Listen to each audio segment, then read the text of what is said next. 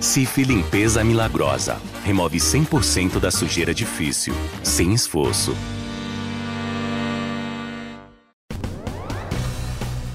A terapia hormonal para a menopausa já foi um dos tratamentos mais prescritos nos Estados Unidos. Mas em 2002, um estudo feito com mais de 160 mil americanas mudou completamente a conduta dos médicos. O Women's Health Initiative mostrou que a reposição hormonal provocava um pequeno aumento do risco de câncer e doenças cardiovasculares nas mulheres.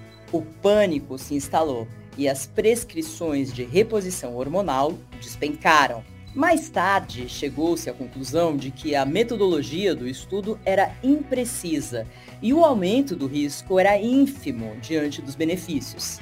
Mas já era tarde. A reposição hormonal virou um fantasma para a maioria das mulheres, inclusive para aquelas que não tinham nenhuma contraindicação e para quem os hormônios representariam uma considerável melhora na qualidade de vida. Nossa conversa de hoje é sobre riscos e benefícios da reposição hormonal. Quando ela é indicada e de que forma pode amenizar os sintomas desagradáveis da menopausa, que são mudanças no sono, instabilidade de humor, secura generalizada na pele, dor na relação sexual, ondas de calor, depressão, irritabilidade e muitos outros sintomas. Quem conversa com a gente é a diretora do Departamento de Endocrinologia Feminina da Sociedade Brasileira de Endocrinologia e Metabologia, a doutora Dolores Pardini. Eu sou a Maria Cândida e esse é o podcast do Bem-Estar.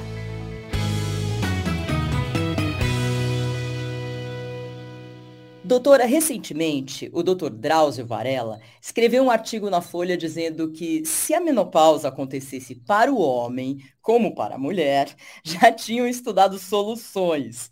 A senhora concorda? A medicina ela pode estar negligenciando ou ter negligenciado esses sintomas tão incômodos. A gente pode falar que estudos como esse que eu citei, com 160 mil mulheres que associou reposição hormonal e câncer, alarmaram as mulheres sem fundamento? Olá, Cândida, tudo bem? Eu concordo plenamente com essa afirmação.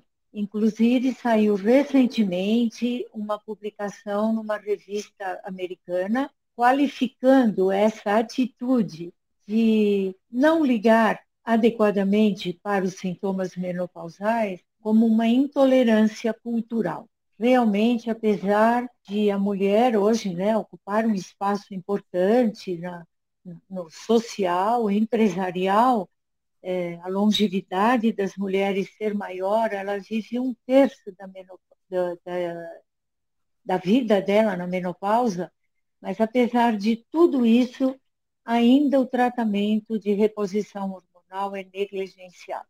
A Clínica Maio fez um estudo muito interessante com residentes e perguntavam: vocês acham importante a terapia hormonal da menopausa? Achamos. Vocês se sentem seguros para tratar?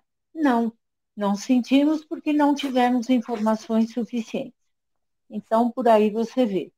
E quanto ao, ao estudo WHI que você citou, realmente foi um estudo de peso que continha dois braços o estudo.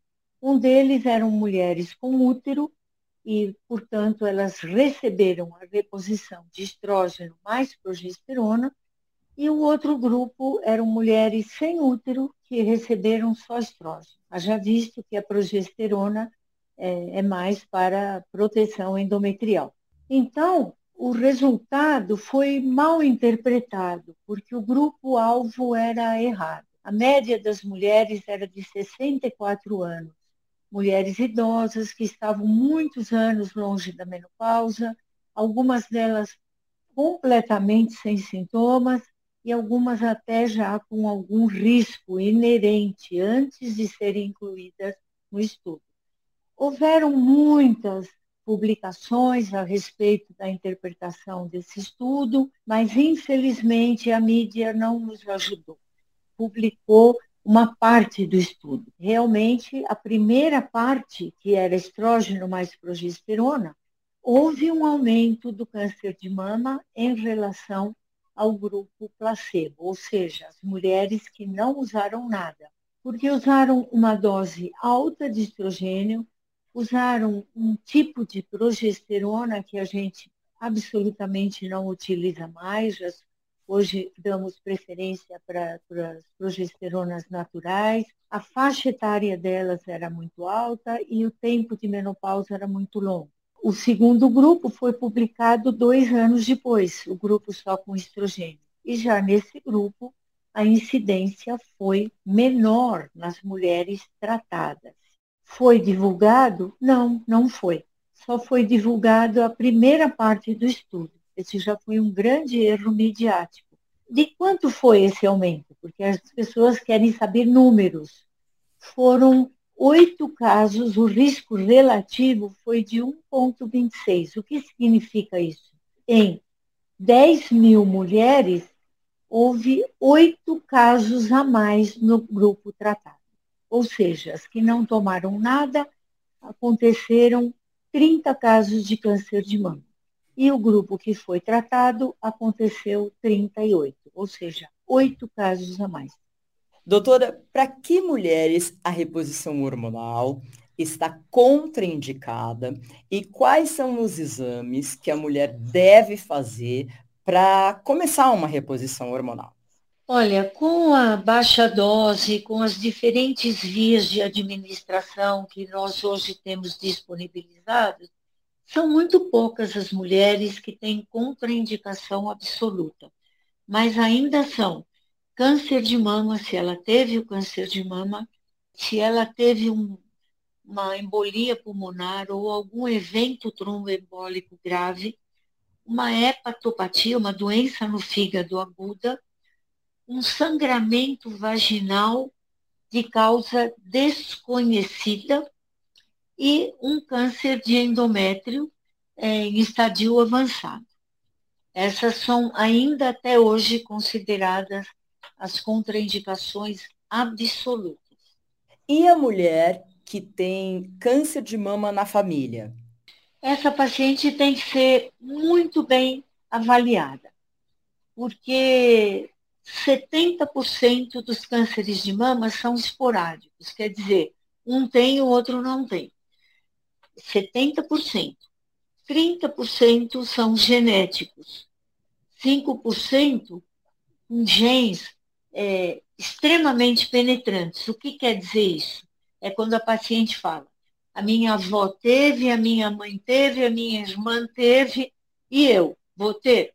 Esse é um gene que tem 50 por, 5% só na população, é, que é de alta penetrância, porque ele vai em várias gerações.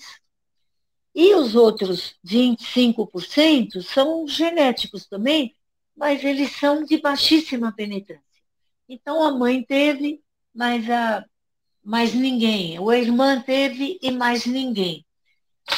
Então, o que a gente tem sempre que orientar essa paciente é que ela tem que ficar sob supervisão, mas não é contraindicação absoluta. Dependendo da paciente, se ela for muito temerosa, a gente pode fazer testes genéticos para ver. Mas quando tem um caso só na família, a gente vai ficar com essa paciente sob supervisão e vai melhorar a qualidade de vida né, no presente. E não vai deixá-la sofrer por um medo que pode nunca acontecer. Doutora, existe algum exame, como eu falei, de controle específico para quem faz reposição hormonal? É, o que a gente recomenda para começar sempre ter uma mamografia, né? se essa mama for muito densa, porque com a idade nós vamos substituindo o tecido gorduroso, o tecido glandular por gorduroso. E quanto mais tecido glandular, a mama é mais densa.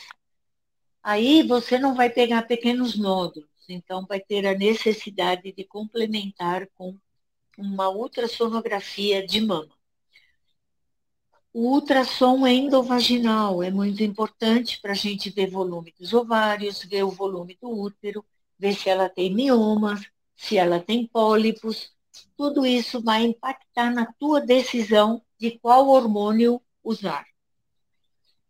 ah, que são absolutamente necessários são esses três só.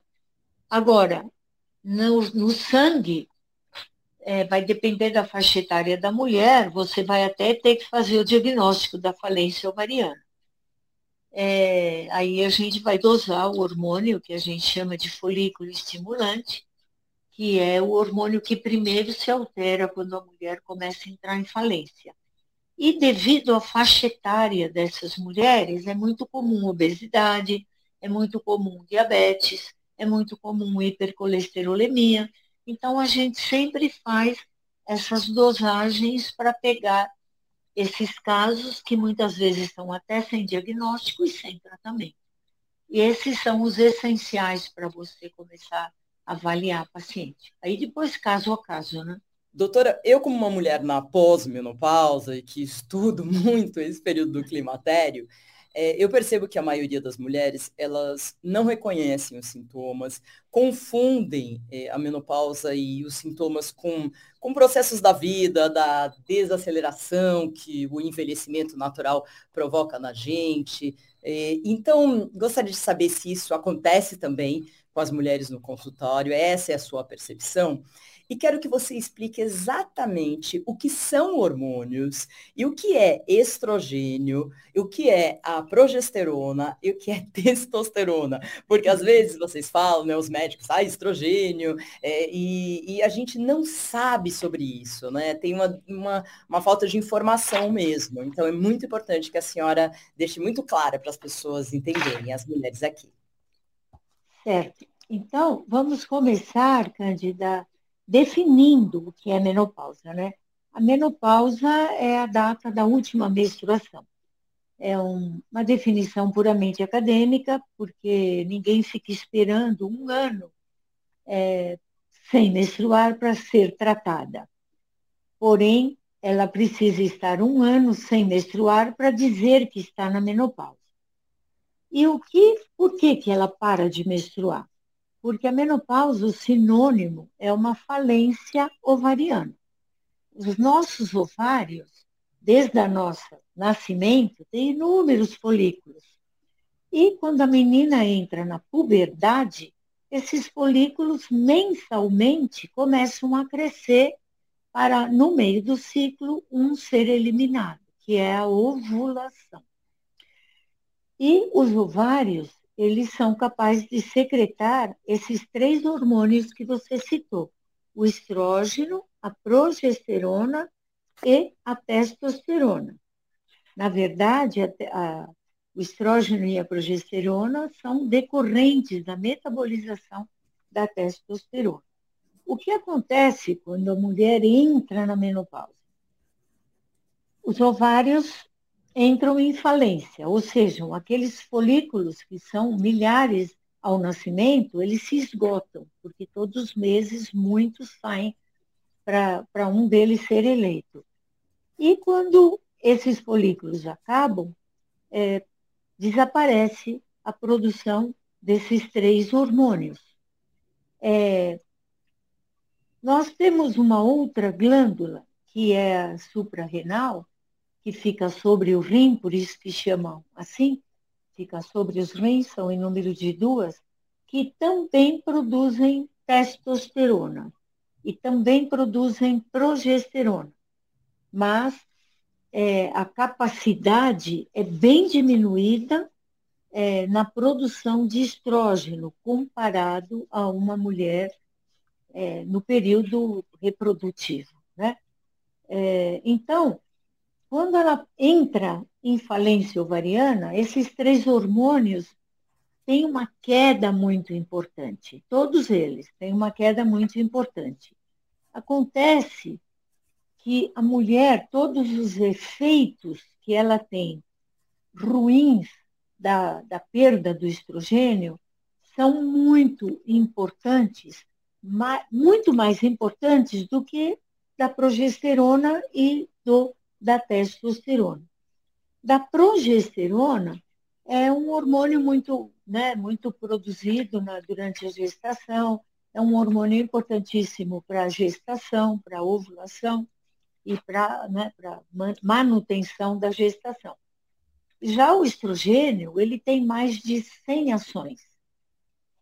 Ele age no sistema nervoso central, melhorando memória, cognição, o sono, que é uma queixa muito frequente da mulher, as famosas ondas de calor, né, que são os, os calores, os fogachos, é, irritabilidade, flutuação do humor, a mulher vai dar tristeza para euforia. É, no sistema reprodutivo, né, é, é importante porque ela vai tendo uma atrofia do útero e dos ovários, e com a diminuição do estrógeno, ela tem uma atrofia na vagina também. A do útero e ovários, tudo bem, não tem consequências para uma mulher que não vai mais engravidar. Mas a atrofia vaginal, é, para você ter uma ideia, ela é responsável por 89% das disfunções sexuais. As mulheres se queixam de falta de libido, falta de orgasmo, falta de interesse pelo parceiro, mas quando você tira uma história, você vê que ela tem muita dor na hora da relação. E isso faz com que ela aborte qualquer tipo de desejo sexual. E nós temos vários receptores de estrógeno também no aparelho urinário. Então, essa mulher começa a ter mais infecções urinárias, ela começa a ter mais suscetibilidade a corrimentos, a infecções genitais e a tal da bexiga hiperativa. O que, que é bexiga hiperativa? Ela sente vontade, ela tem que voar para um banheiro, porque senão ela perde urina mesmo involuntariamente. É, e nós temos nas articulações receptores, nós temos no fígado, nós temos no coração, nós temos em todos os vasos receptores para estrógeno que fazem uma vasodilatação, também protegendo a gente de eventos cardiovasculares. Então, você veja quantas são as ações, e eu só citei algumas aqui mais importantes, do estrogênio, que é um dos hormônios, que é uma substância, né? O hormônio é uma substância que tem uma composição específica, que a gente diz em medicina esteroide, e cada um deles tem um local para agir e um efeito, é, causa efeito. E o estrogênio está em todo lugar. É, a progesterona é bem também difundida, mas nem tanto quanto o estrogênio.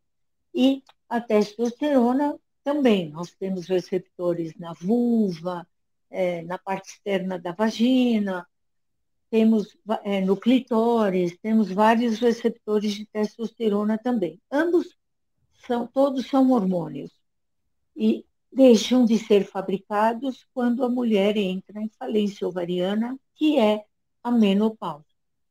Então, ela, quando não tem fogacho, quando ela não tem algum desses sintomas, ou a grande maioria que eu citei, ela não procura o, o médico. Por quê? Porque não está impactando a qualidade de vida. Por isso é que é ruim, e a gente tenta difundir que ela perdendo o período de perimenopausa, que é o período que antecede a última menstruação, se ela não for tratada, ela tende a ter mais danos, principalmente em relação à memória.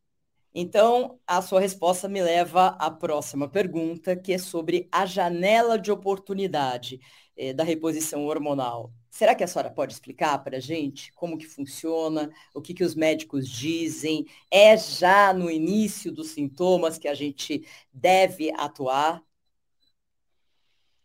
É, a janela de oportunidade é a tradução de um termo que é de Windows Safe, que é janela de segurança. Então, o próprio nome já diz, é um período que, se ela começar a reposição nesse período, os benefícios vão superar os riscos. De quanto é essa janela de oportunidade?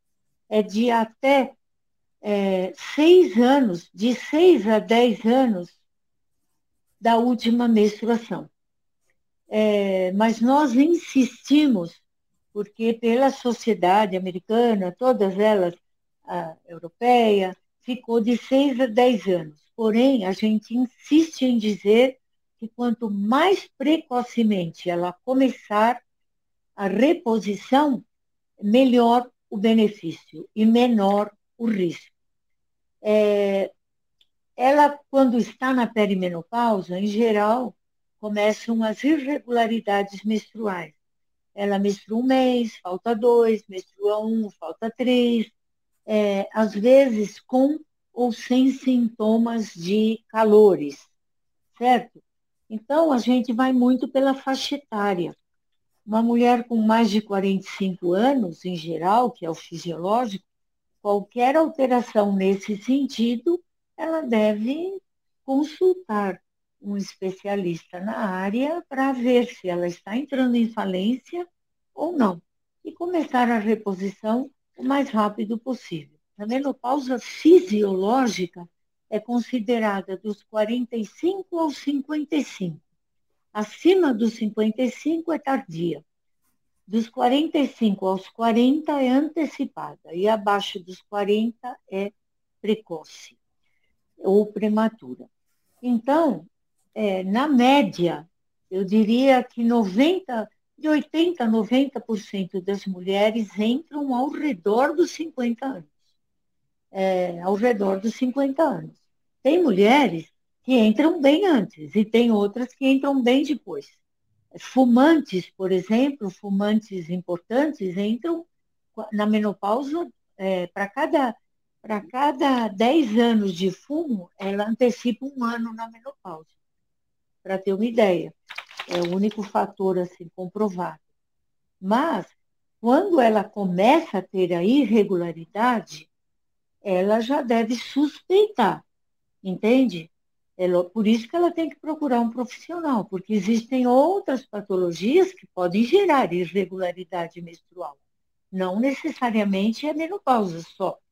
Por isso que ela tem que procurar ajuda, uma ajuda avalizada entende? É, nesse sentido de, de tratamento. E uma coisa que é importante, Cândida, que deixar claro, que quando a gente fala reposição hormonal, depende da fase que a mulher está, se ela tem útero, se ela não tem útero, porque se ela está bem no início da perimenopausa, bem no comecinho, que ela só tem irregularidade, muitas vezes ela não precisa usar o estrógeno, mas só a progesterona, porque o número de ciclos são anovulatórios. A maior parte dos ciclos são anovulatórios, por isso que a nossa fertilidade cai com a idade. Então, está faltando progesterona. Aí a gente dá progesterona e ela pode ficar por um tempo menstruando usando só 10 dias de progesterona. É o que é, a gente repõe nessa faixa, mas vai depender muito dos sintomas, vai depender muito de cada paciente. Será que a senhora pode explicar os tipos de reposição hormonal disponíveis do Brasil, né? E como o médico e a paciente devem fazer essa escolha se for o desejo de ambos? A reposição hormonal da menopausa é a base de estrógeno mais progesterona para as mulheres que têm útero. Porque a progesterona, o único papel dela é a proteção endometrial, ou seja, aquela camadinha de dentro do útero. A mulher que não tem útero, a reposição é feita só com estrógeno. Dentro disso, que é o primeiro ponto, você tem diferentes vias de administração você tem a via oral e a via não oral. A via não oral é na forma de adesivo ou na forma de gel. Gel que são vendidos em farmácia. A base, os dois de estradiol. Você tem gel só com estradiol e você tem o adesivo só com estradiol associação de estrogênio mais progesterona, você tem só na forma de adesivo. Isso na forma não oral. Na nas administrações orais, você tem de tudo. Você tem estrógeno isolado, você tem, é na forma de comprimido, né? Você tem estrógeno isolado, você tem estrógeno associado à progesterona, você tem dose um pouco maior, dose um pouco menor. E quando a gente fala em dose, não é que vai aumentando a bel prazer. Nós temos padrões de dose stand, baixa dose e ultra baixa dose. Você vai individualizar para cada um. Tudo isso que eu estou falando é que tem aqui no nosso mercado, certo? É, é, para ser disponibilizado para os pacientes. E, além da via oral e da via não oral, nós temos a via vaginal. A via vaginal, é, você tem como tratamento da atrofia vaginal, você tem a base de estradiol, você tem a base de outros derivados do estradiol na forma de creme, na forma de comprimido, na forma de umas cápsulas gelatinosas. Isso é para tratamento só da atrofia vaginal. Aqui no nosso mercado, nós não temos reposição, é, assim, é, para sistematicamente, sistema que eu quero dizer, essa aqui é adesivo, essa aqui é comprimido, nós não temos na vagina. A gente só tem para a vagina apresentações que é para tratamento da atrofia vaginal. E além dessa composição, né, além das vias de administração, é, nós temos as doses, que nem eu comentei. Aí você pode me perguntar, qual é a diferença via não oral e, na, e oral? É que a via oral, antes de ela chegar nos órgãos-alvo que se destinam ao estrogênio, ela passa pelo fígado, porque ela chega no intestino, né? E vai para o fígado. Doutora, tudo isso está disponível no SUS, no Sistema Único de Saúde? Ah, quem me dera! Ai, doutora, quem dera todas nós, né? Não está, não está disponível, então. Não, o que está disponível é só o estriol, que é para tratamento da atrofia vaginal. É, estriol creme vaginal esse está disponível na, na rede pública. Agora, os demais hormônios todos, seja gel, seja o adesivo e mesmo os comprimidos, nenhum. Nenhum está na rede pública.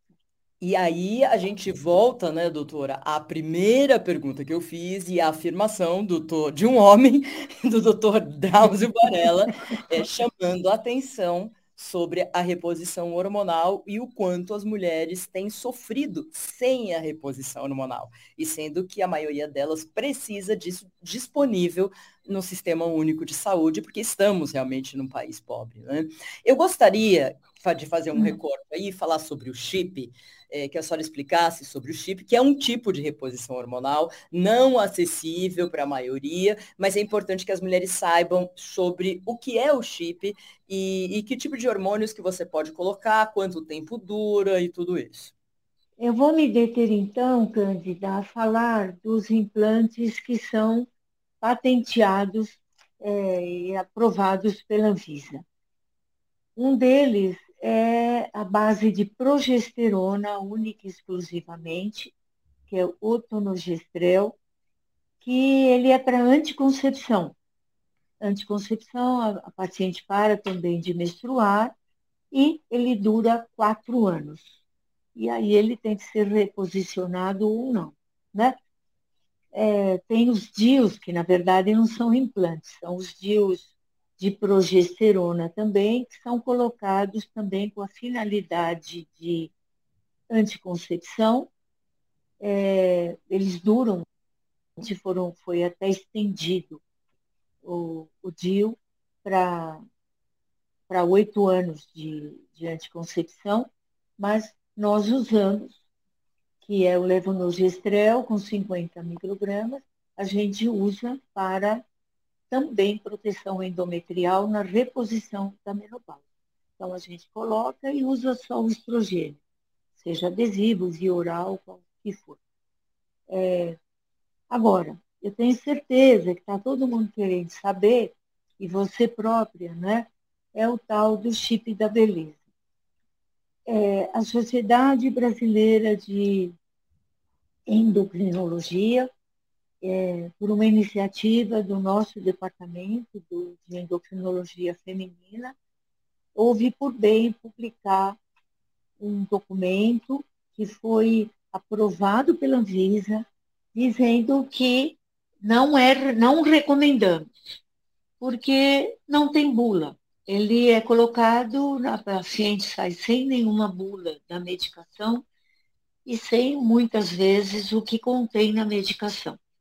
Isso foi uma febre, ainda está sendo, apesar de toda a imprensa se posicionar contra, mas é, ainda é uma banalização pelas academias de performance, pelos personagens trainer, ou mesmo por uma imensidão de médicos que estão colocando esses chips para a mulher ganhar mais massa muscular, é, aumento de libido, é, perda de peso, mas é tudo empírico. E os, e os, os níveis de hormônio colocados muitas vezes são muito altos.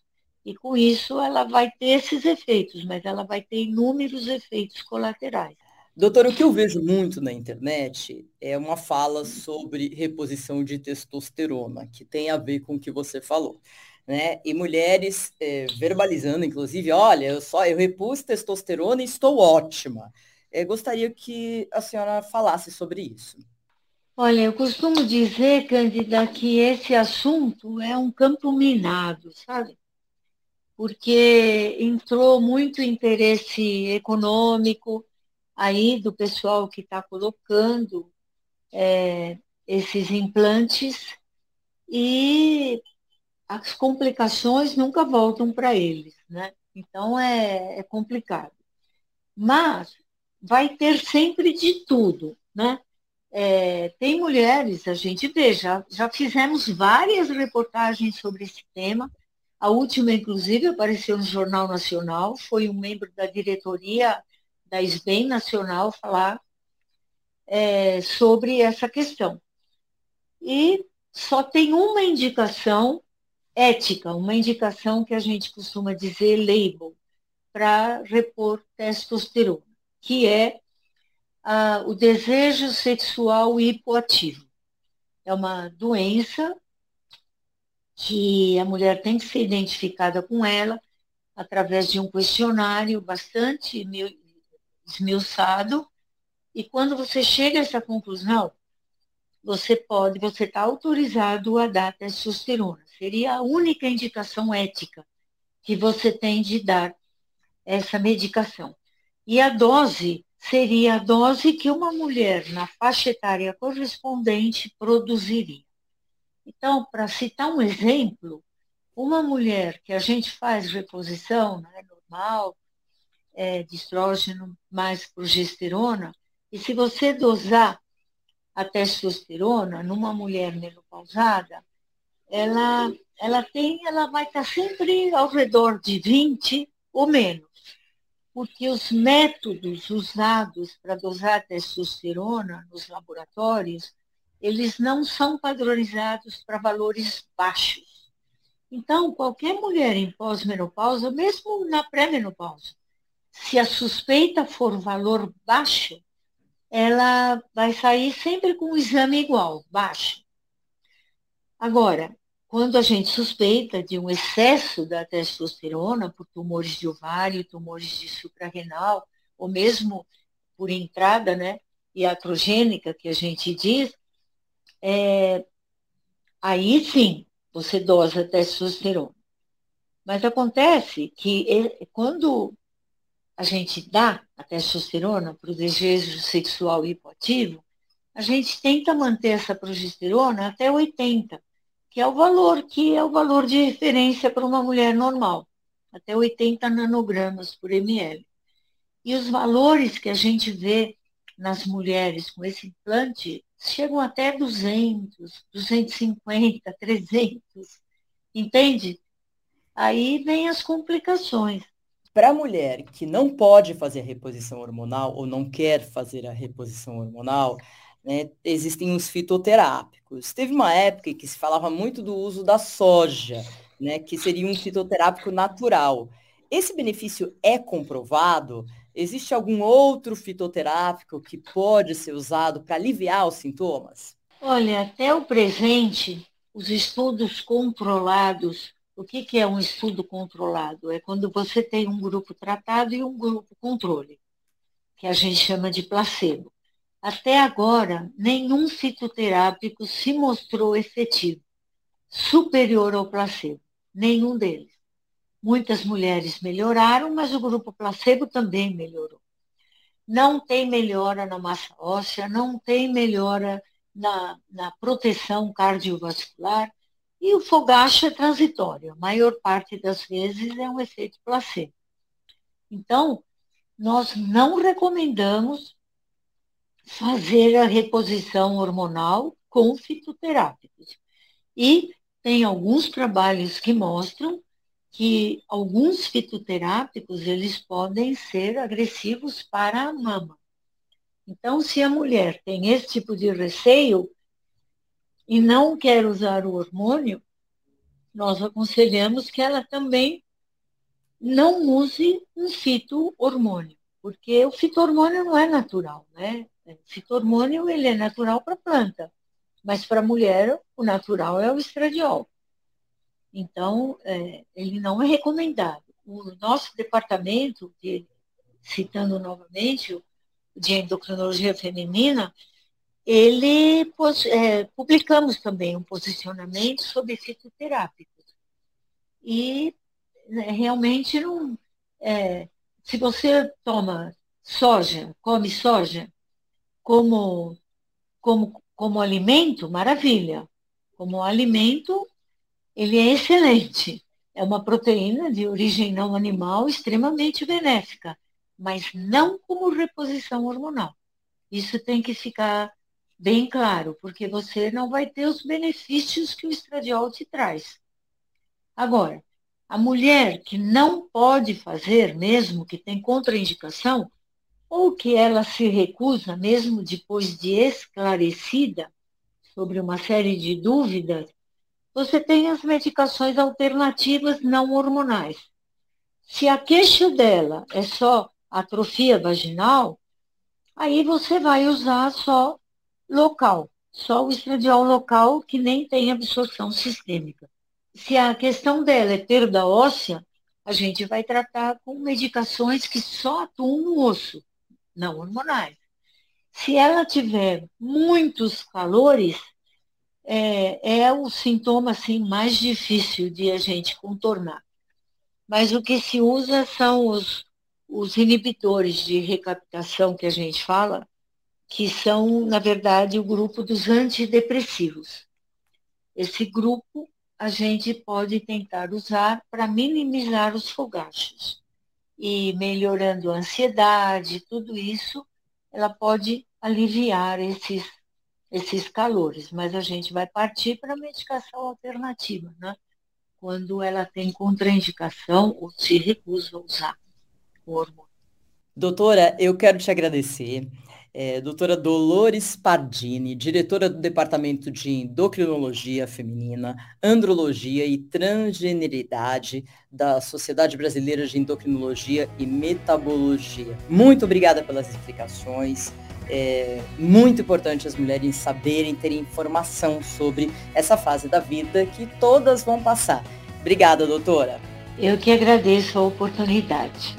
Esse podcast teve a produção de Adriana Soderi, gravação de Aline Tufendian, edição de Natália Marques e direção de Karina Dorigo. Eu sou a Maria Cândida e esse é o podcast do Bem-Estar. Até a próxima quarta.